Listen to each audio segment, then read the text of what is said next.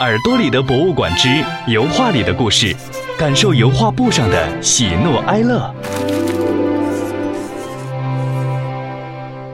亲爱的，大朋友、小朋友们，大家好，我是花生姐姐，欢迎你们来到耳朵里的博物馆。上次的节目里，我们讲到了世界上第一幅油画的诞生，还讲到了西方的美术创作题材大多源于希腊神话或圣经故事。今天我们要聊的这幅画是大名鼎鼎的达芬奇的代表作《最后的晚餐》。依然是取自于圣经故事，在文艺复兴时期，有很多的作品画的都是圣经里的故事。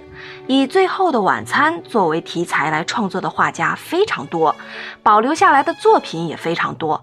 但是人们最熟悉的还是达芬奇的这幅《最后的晚餐》。我们先来讲讲这个故事吧。最后的晚餐是圣经新约中记载的关于耶稣生平的一段故事。耶稣由于被他的门徒犹太人出卖，在被捕前与众多门徒依依不舍地共进最后一次晚餐。晚餐时，耶稣对他的这些门徒说：“你们中间有一个要出卖我。”他刚说完这句话，整个场面就紧张了起来。哎，建议大家现在可以找出这幅画来，一边看一边听。嗯，我们先从画的左边开始看，从左往右看啊。大家看画面的最左边的这个人是巴多罗买，他听到这句话，愤然地站了起来，显得有些无奈。然后大家可以看到有一个手里拿着刀的人，他是彼得，性情呢很暴躁。他听到这句话，抄起了桌子上的一把刀，显得非常的激动。在巴多罗买和彼得之间，还有三个人，一个是小雅各，一个是安德烈，另一个是犹大。小雅各的手越过安德烈，拍着彼得的肩膀，好像在劝他冷静下来。坐在耶稣左边，把头倒向彼得的那个呀，是约翰，他似乎也在劝彼得不要鲁莽。我们再看看耶稣的右边，那个竖着食指的人，他是多马，他好像在发出疑问：难道真有这么一个人吗？而他旁边的大雅各得知有叛徒出卖了耶稣，惊恐地伸开了双臂，把桌子上的酒杯都给打翻了。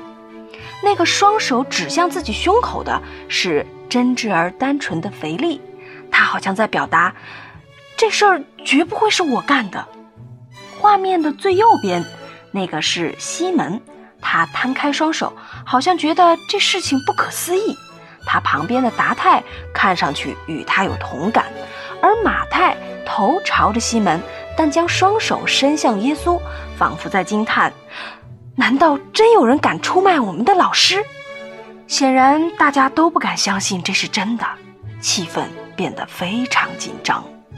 那大家仔细找一找。出卖耶稣的叛徒到底是哪一个呢？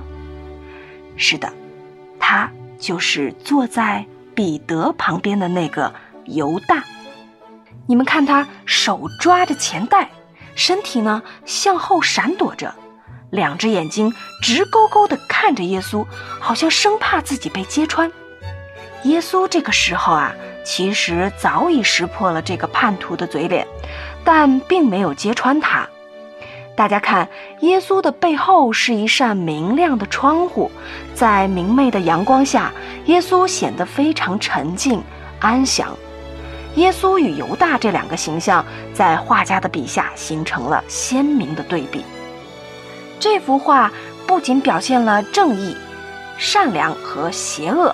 而且啊，还生动地表现了耶稣和他十二个门徒鲜明的性格特征。节目一开始我们就提到过，《最后的晚餐》这个故事有很多画家都画过，但达芬奇的这幅是后世的人们公认的最优秀的一幅。大家有机会也可以找来其他的版本来对比欣赏一下，看看不同的画家会为我们呈现出怎样不同的场面和人物呢？节目的最后啊，我还想再跟大家说一说这位达芬奇。不要以为他只是个画家，他还是欧洲文艺复兴时期的天才科学家、发明家。现代的学者甚至称他为文艺复兴时期最完美的代表，是人类历史上绝无仅有的全才。当然，他最大的成就是绘画。除了我们今天讲到的《最后的晚餐》，还有很多杰作流传至今，比如大家熟知的《蒙娜丽莎》《岩间圣母》等等。以后有机会再为大家继续分享。好啦。今天的节目就到这里，别忘了常常光临耳朵里的博物馆。我是花生姐姐，下期节目我们再见吧。